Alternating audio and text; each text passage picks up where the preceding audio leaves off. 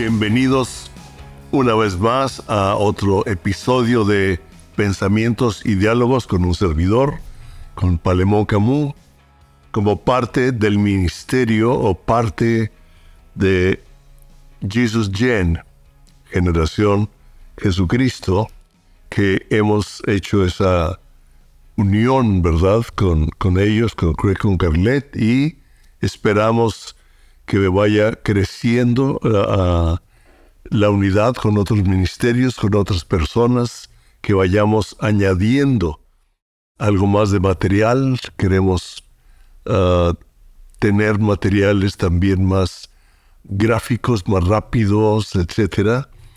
Ah, eso se lleva tiempo, se lleva personal.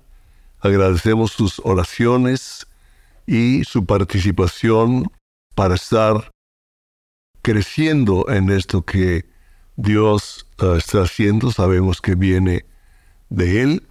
Y ahorita estamos dando una enseñanza, o estoy dando una enseñanza sobre cómo edificar las generaciones. Y lo veo clave. Hace poco un amigo de hace muchos años, amigo, compañero en el ministerio en una congregación grande allá en la Ciudad de México, me envió un video sobre algo de los padres, los hijos, la educación, etc. Y se interesó en lo que estaba dando porque él quiere reiniciar un curso que él ya daba de escuela para padres. Porque todos sabemos que comienza en la casa y comienza definitivamente en los padres, aunque algunas veces comienzan los hijos y son los hijos los que traen un avivamiento o un despertar en los padres. Ah, y vemos que ahorita hay muchos jóvenes despertando al Espíritu de Dios, pero queremos poner algunas enseñanzas más, porque estamos viendo cómo edificar generaciones y vimos las promesas hechas a Abraham y cómo Dios prometió, ¿verdad?, hacer un pacto ah, con él y estuvo cumpliéndolo, lo estuvo cumpliéndolo hasta llevarlos a la tierra prometida y él seguía y continúa en el pacto ya no nada más de Abraham, sino de Jesucristo, hecho por usted y por mí. Pero estudiando el libro de los jueces, que es cuando ya habían ellos entrado a la tierra prometida, como Dios levantaba un líder, llevaba a, la nación a un avivamiento, decía, pero luego se levantó otra generación que no conocía a Dios e hicieron lo malo, venían los resultados de no conocer a Dios, luego levantó a Otoniel y se levantó otra generación, levantó a Débora y después de Débora se levantó otra generación. Pero hay algo interesante que podamos estudiar y podríamos hacer todo un estudio de Gedeón, en una ocasión lo di, pero en jueces capítulo 6, versículos del 12 al 13 nos dice, y el ángel de Jehová se le apareció a Gedeón, ¿verdad? Y le dijo, Jehová está contigo, varón esforzado y valiente. Y Gedeón le respondió, Ay, Señor mío, si Jehová está con nosotros, ¿por qué nos ha sobrevenido todo esto? ¿Y dónde están todas sus maravillas que nuestros padres nos han contado diciendo, ¿no nos sacó Jehová de Egipto? Y ahora Jehová nos ha desamparado y nos ha entregado en manos de los madianitas. Vemos que Gedeón conocía de Dios, conocía la historia, pero no conocía a Dios no caminaba con él. Inclusive él podía darse cuenta de que eran atacados, podía haber una sociedad que no conocía a Dios, pero él no era sensible a, lo que la sociedad estaba viviendo, adorando a otros ídolos, dejando a Dios, etcétera, todo lo que estaban haciendo, porque él, no sabía por qué les iba mal. Simplemente no estaban viviendo ni caminando con Dios siguiendo al único y verdadero Dios. ¿Sí? Y nosotros vemos aquí que Dios le habla a Gedeón, usted puede leerlo ahí en jueces capítulo 6, Es una historia muy increíble cómo Dios le habla. Le dice, ve con estas tus fuerzas, porque él dice, yo soy el más pobre, ¿verdad? Mi familia es pobre, soy el más chico, etc. Y él no le contesta, simplemente Dios lo ve como él era en su hombre interior y lo que Dios podía hacer con él al despertar su espíritu. Dios lo ve a usted, no como usted se ve a sí mismo. Inclusive, pídale a Dios que usted no vea a sus hijos, a sus hermanos, a su papá, de acuerdo a cómo los ve, sino como Dios los ve. Porque Dios vio a Gedeón y le habló directo para despertar lo que él era en su hombre interior, varón, esforzado y valiente. Y cuando él sale todas las excusas, etc., él le dice, ve con sus fuerzas. O sea, con lo que usted tiene ahorita, si usted decide caminar con Dios, Dios lo va a levantar. Y vemos toda la preparación, todo lo que Dios hace con Gedeón. Gedeón se da cuenta que es Dios el que le está hablando. Y cuando Dios le dice, ve y derriba todos los ídolos que está adorando el pueblo, los ídolos de Baal, de Acera, etc. Él reúne diez hombres, va de noche y los derriba, los tira, levanta un altar a Dios, ¿verdad? Y dice que lo hizo de noche por temor a que en ese momento la gente se fuera contra él y por su familia, protegiendo a su familia.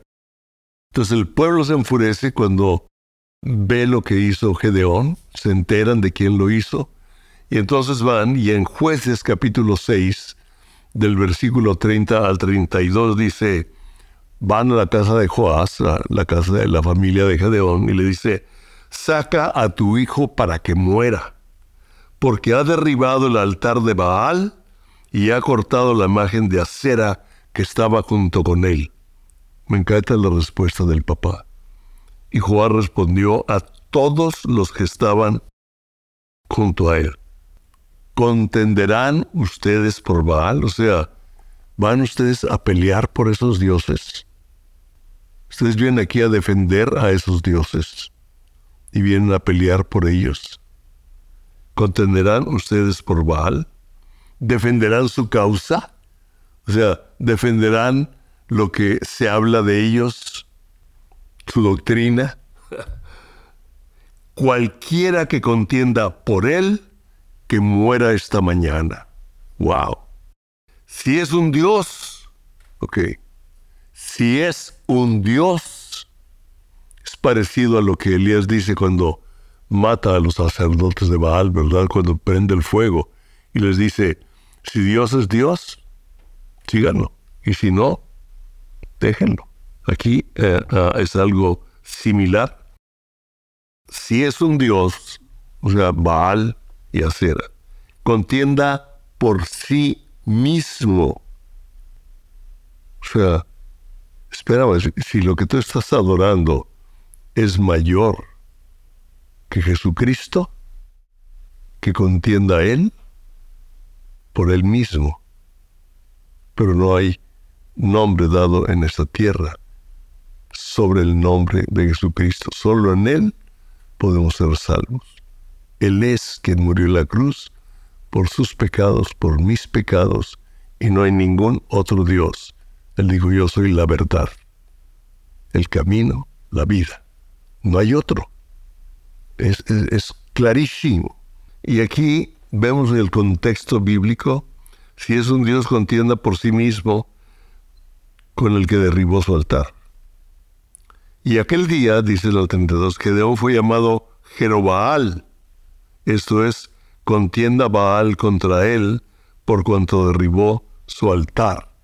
Quiero decirle que si usted tiene imágenes, tiene cosas que le da un valor espiritual o que hacen que su corazón no sea completo para Dios, derríbelas porque no va a suceder nada, sino lo contrario, va a ser al revés. Y cuando vemos nosotros lo que hizo Gedeón y cómo su papá Joás lo defiende, él está confrontando a una sociedad de la cual él era parte, porque sabía dónde vivía. Uh, sabía que eh, Gedeón era el hijo de Joás. Tal vez dentro de esa multitud iba algún conocido, algún amigo, algún compañero de trabajo de Joás, pero Joás supo honrar a su hijo, defenderlo. Y en el versículo 34 dice que el Espíritu de Dios vino sobre Gedeón. Y en ese momento comenzó Dios a darle favor, comenzó a traerle gente, comenzó a creer, a crecer, digamos, el grupo, la congregación, etc. Pero pasa, y nosotros sabemos que Gedeón derrota a los enemigos de Israel de una forma increíble. Sabemos que es cuando bebieron y se quedó con 300 hombres contra un ejército de 120 mil. Y con los 300 derrotan a los 120 mil. ¿Habrá algo imposible para Dios? Cuando usted y yo decidimos que Jesucristo sea el Dios de nuestra vida, el único, y todo lo demás es parte en esta vida, es parte material, es parte importante, pero no nuestro Dios, o sea, no nos manda, no nos gana el corazón, no domina mi corazón absolutamente ninguna posición política, ninguna posición de fama, ninguna posición económica es mayor que Dios sea el dueño de mi corazón. Y entonces todo es de Él, todo es para Él, todo le pertenece.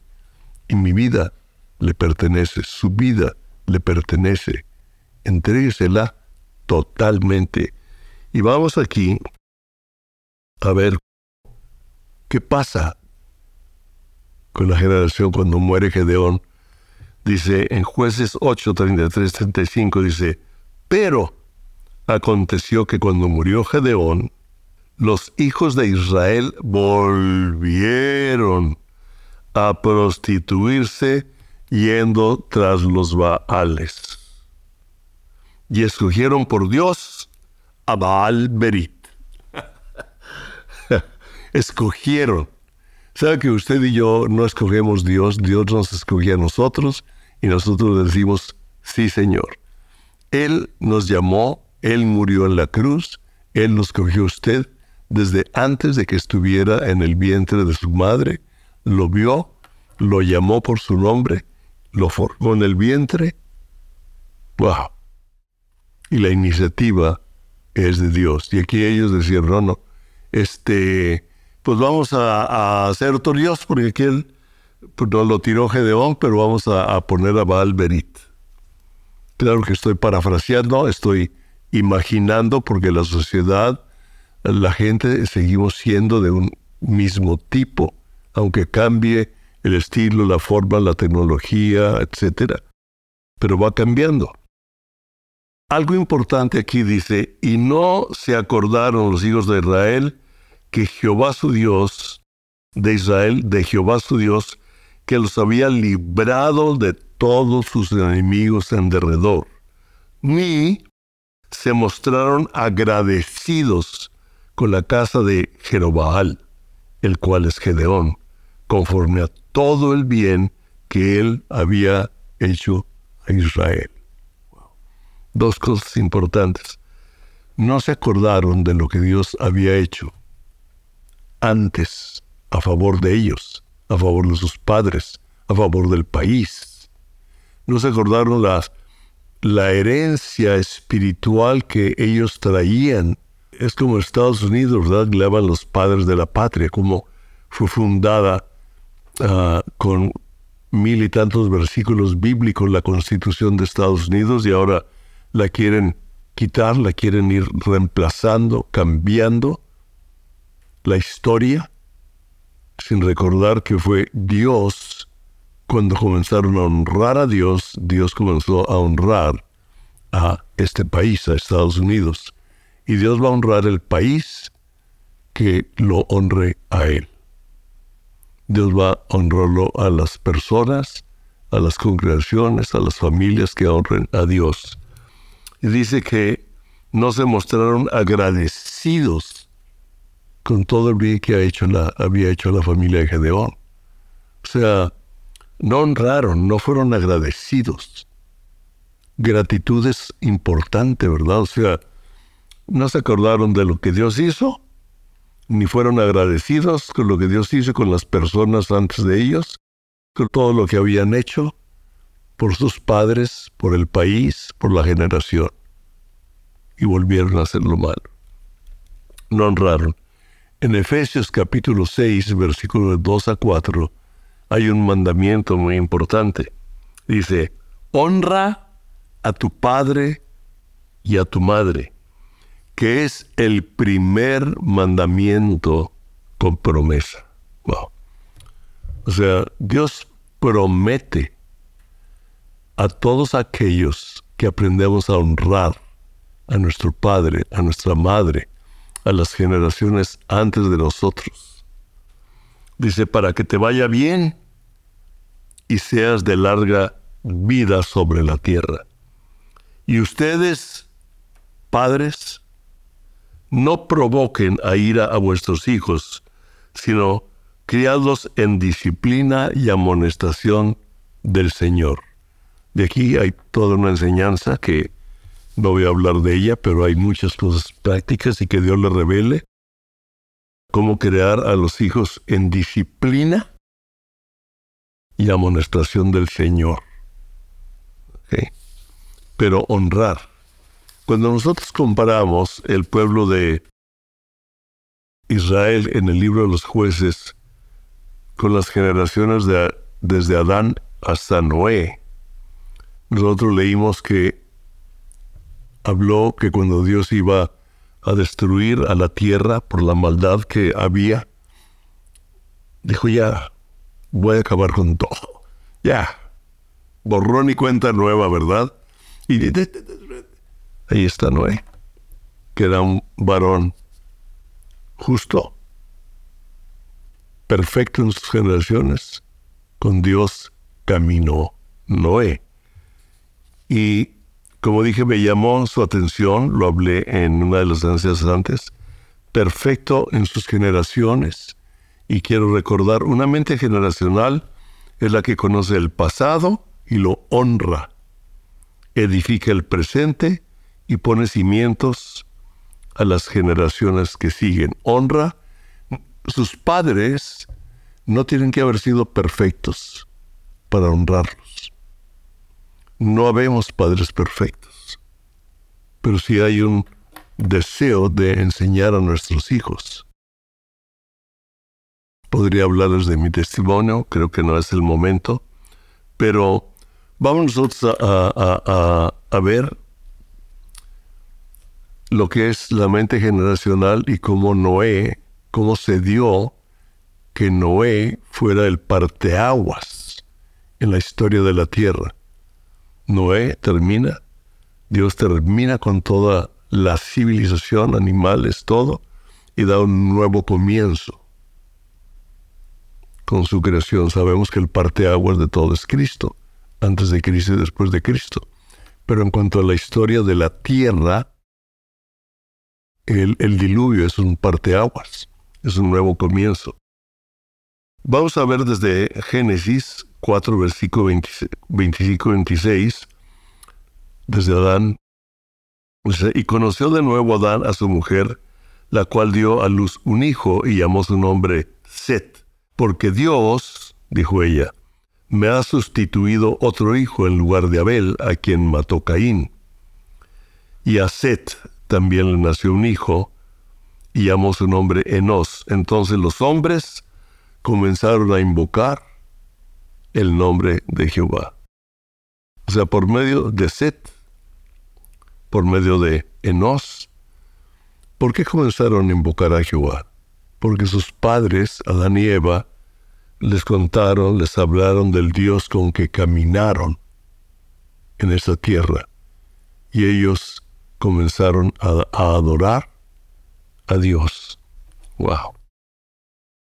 Vemos que Set, Enos, Cainán, Mahalael, Yared, Enoch. Dice que Enoch caminó con Dios y se lo llevó. Caminó pues con Dios Enoch, dice en el 5.24, en el Génesis 5.24. Caminó pues Enoch con Dios y desapareció porque se lo llevó Dios.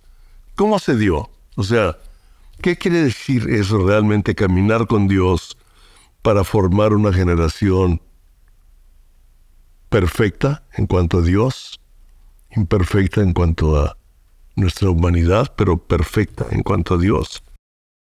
Vemos nosotros Set, Enos, y se conoce invocar el nombre de Jehová. Cainán, Mahalael, Jared, Enoch caminó con Dios y se lo llevó. Lo más seguro fue que Enoch, en su caminar con Dios, en su adoración con Dios, veía más lo eterno que lo temporal. Veía más lo eterno que lo temporal. Debió haber sido él para él tan fuerte la realidad de Dios. Wow. Que se lo llevó.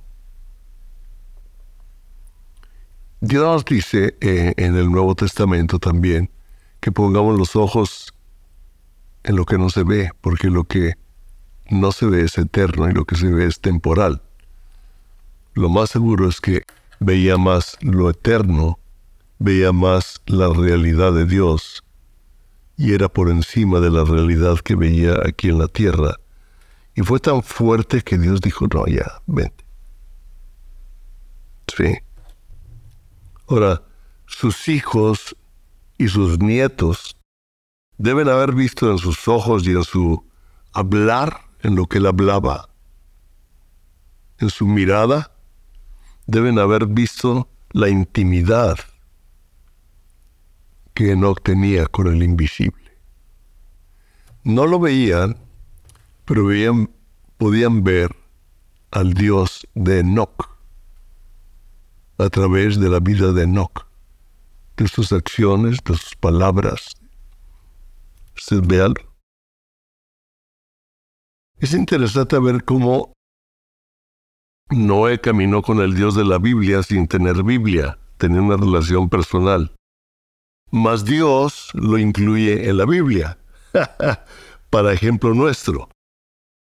Y no es hacer a un lado la palabra, sino enfatizar en el espíritu de la palabra. La palabra es la verdad absoluta, pero necesita ser revelada por el espíritu. Tenemos que ver la naturaleza, ver el carácter de Dios. Y no es hacerla sino el espíritu de la palabra. La vida provocada por la revelación de su palabra. Dios es la esencia de lo que Él mismo escribe. Dios es la esencia de lo que Él mismo escribe. El verbo se hizo carne. El verbo, la palabra, la Biblia, nos revela la naturaleza de Dios, el carácter de Dios. Cuando usted y yo le pedimos al Señor que nos revele la palabra. Le aseguro que Dios le va a empezar a revelar su palabra. Y conforme usted vaya diciendo, ay Señor, sí es cierto. Ay, este me, me duele, pero ayúdame. Dios lo va a ayudar, lo va a ir transformando. Y usted va a ser una influencia generacional sí oí un comentario, o leí un comentario del pastor que ya lo ha mencionado como uno de los iniciadores de Jesus uh, Revolution, la revolución de Jesús, Greg Laurie. Dice, comentó que muchos jóvenes no conocen realmente la Biblia. Muchas personas que asisten los domingos o entre semana a la iglesia hoy en la predicación o en la oración, hoy en la oración, tienen una presencia de Dios, pero no conocen el total de la Biblia ni se les ha revelado. La Biblia necesitamos estudiarla, tenemos que ser revelada. Cuando nada más tenemos una experiencia de congregación, una experiencia, inclusive podemos ver milagros. El pueblo de Dios vio milagros impresionantes con Moisés y volvían otra vez a, adorar a otros dioses. ¿sí? No nada más por la experiencia no nada más por su intervención en milagros, sino por la revelación en, nuestra, en nuestro corazón. Debemos ir a la, a la palabra, la palabra estudiada, la palabra revelada. Por eso mucha gente se confunde ahorita cómo actuar, cómo actuar con todo lo que está sucediendo, con todo el movimiento liberal, con todo el movimiento ah, transgender, con todo el movimiento ah, homosexual, de matrimonios entre el mismo sexo, etcétera, etcétera. Y se confunden eh, de cómo actuar, pero si Dios se le revela y usted le pide a Dios sabiduría de cómo actuar, Dios se la va a dar, se lo aseguro. Miren, en el libro del Evangelio de Lucas viene la genealogía de Jesús hasta Adán, ya vimos parte de ello. Ahora, Adán vivió 930 años. Enoch nació cuando Adán tenía 622.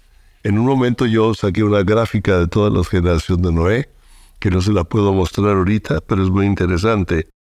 O sea que Enoch vivió 308 años en los tiempos de Adán. 308 años. ¿Qué platicarían? ¿Se conocieron? Definitivamente yo creo que sí. ¿Verdad? Ahora, ¿qué produjo ese anhelo en Enoch de caminar con Dios? Lo que oyó de Dan, lo que oyó de de los anteriores a él, de Jared, etc. Lo que él fue heredando de una realidad de Dios. Yo imagino, imagínate una plática ah, con, ah, con Adán de Enoch en esos tiempos. Yo sé que muchos dicen, no, cuando llegue al cielo le voy a, reclamar a Eva. No es cierto. Sí, usted y yo tal vez hubiéramos hecho lo mismo. Pero lo más seguro es que Adán le ha dicho, ¿sabes qué? Nosotros, lo primero que vieron mis ojos cuando Él me creó, lo primero que vi fue a Dios. Me puso a dormir y de mí mismo me dio una mujer, me dio una esposa. Dijo, lo primero que vi fue a Dios. Y caminábamos con Él en el Edén en el jardín y le debe haber platicado experiencias de pláticas de cómo Dios le dio la sabiduría y la creatividad para llamarle, para ponerle nombre a todos los animales, cómo lo enseñó a cultivar, cómo le enseñó el producto de la tierra para producir alimento. Ah, todo lo que él aprendió en su caminar con Dios. Pero le debe haber dicho, ¿sabes qué? Hubo una ocasión en que oímos una voz diferente a la de Dios y le hicimos caso. Tomamos ese sistema de pensamiento en vez de lo que Dios nos había dicho. Habíamos vivido, habíamos convivido con Él. Obedecimos, hicimos caso le creímos a esa voz que no era la de Dios. ¿Cuántas voces hay ahora que están hablando? ¿Y cuántos están creyendo a las voces del mundo, a las voces de la sociedad, a las voces del Internet, a las voces, en vez de reconocer la voz de Dios en medio de todo lo que oye? Y él debe haber dicho, ¿sabes qué? Le hice le hice caso a una voz que no era la de Dios y estas fueron las consecuencias. Pero entonces, cuando nosotros vemos, yo, a mí me gusta imaginarme todas estas historias que por supuesto lo estoy parafraseando, estoy ayudando a usted porque es normal, en 308 años. Algo interesante es que Enoch fue abuelo de Lamec. Lamec fue el papá de Noé. Y Lamec vivió 308 años de la vida de Enoch. el papá de Noé vivió 308 años junto con la vida de Enoch. ¿Qué vio, qué aprendió, qué recibió la Mec que lo transmitió a Noé? Y vivió los últimos 56 años de Adán. El abuelo, el papá, perdón, de, vivió los últimos 56 años de Adán. A lo mejor ya no lo conoció, no sé en aquella época cómo estaría la vejez, pero es interesante qué le transmitió una generación a otra de tal modo que Dios dice era perfecto en sus generaciones. O sea, las generaciones habían aprendido a caminar con Dios. Necesitamos nosotros caminar con Dios de tal modo que transmitamos a ellos, más allá de nuestra teología, concepto evangélico o filosofías de sabiduría humana, como decía Pablo, yo no vengo a hablarles a ustedes con palabras de sabiduría humana, sino con demostración y el poder del Espíritu Santo.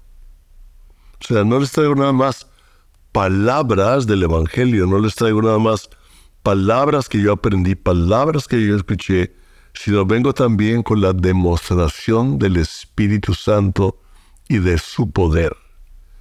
Entonces necesitamos que ellos vean en nosotros al invisible. Más que sistemas, más que programas. Claro que hay que educarlos, disciplina a los hijos, etc. Pero honrar a los que estuvieron antes que nosotros, edificar nuestra generación y poner los cimientos de la que sigue. Vamos a ver otros ejemplos más adelante. Quiero con esto terminar esta plática y comparar las generaciones del libro de jueces y podemos comparar con algunas generaciones de esta época, de una generación que no conoció a Dios, o un avivamiento, después del avivamiento una generación que se diluye, unos quedan, permanecen por supuesto y produce algo en el mundo, ¿sí? pero se va diluyendo y Dios levanta otra avivamiento, otro liderazgo, otras personas, ¿verdad? Y va formando lo que nosotros llamamos olas de avivamiento. Pero el propósito del Espíritu Santo es una ola continua, un tsunami que llegue y arrastre con todo lo conmovible para que quede lo inconmovible. Dios los bendiga, que Dios nos dé a nosotros ese anhelo de caminar con Él, esa revelación, ese saborear, como lo leímos desde el principio en el Salmo 78. Estoy saboreando un proverbio. Y de ese sabor de la palabra le compartía a sus hijos y los hijos oían los consejos en las rodillas de la madre. Qué importante. Dios los bendiga, Dios les dé la sabiduría para ser hijos, para ser padres, para ser abuelos y edifiquemos las siguientes generaciones. Hay más que decir sobre esto. Nos vemos en el siguiente episodio. Gracias.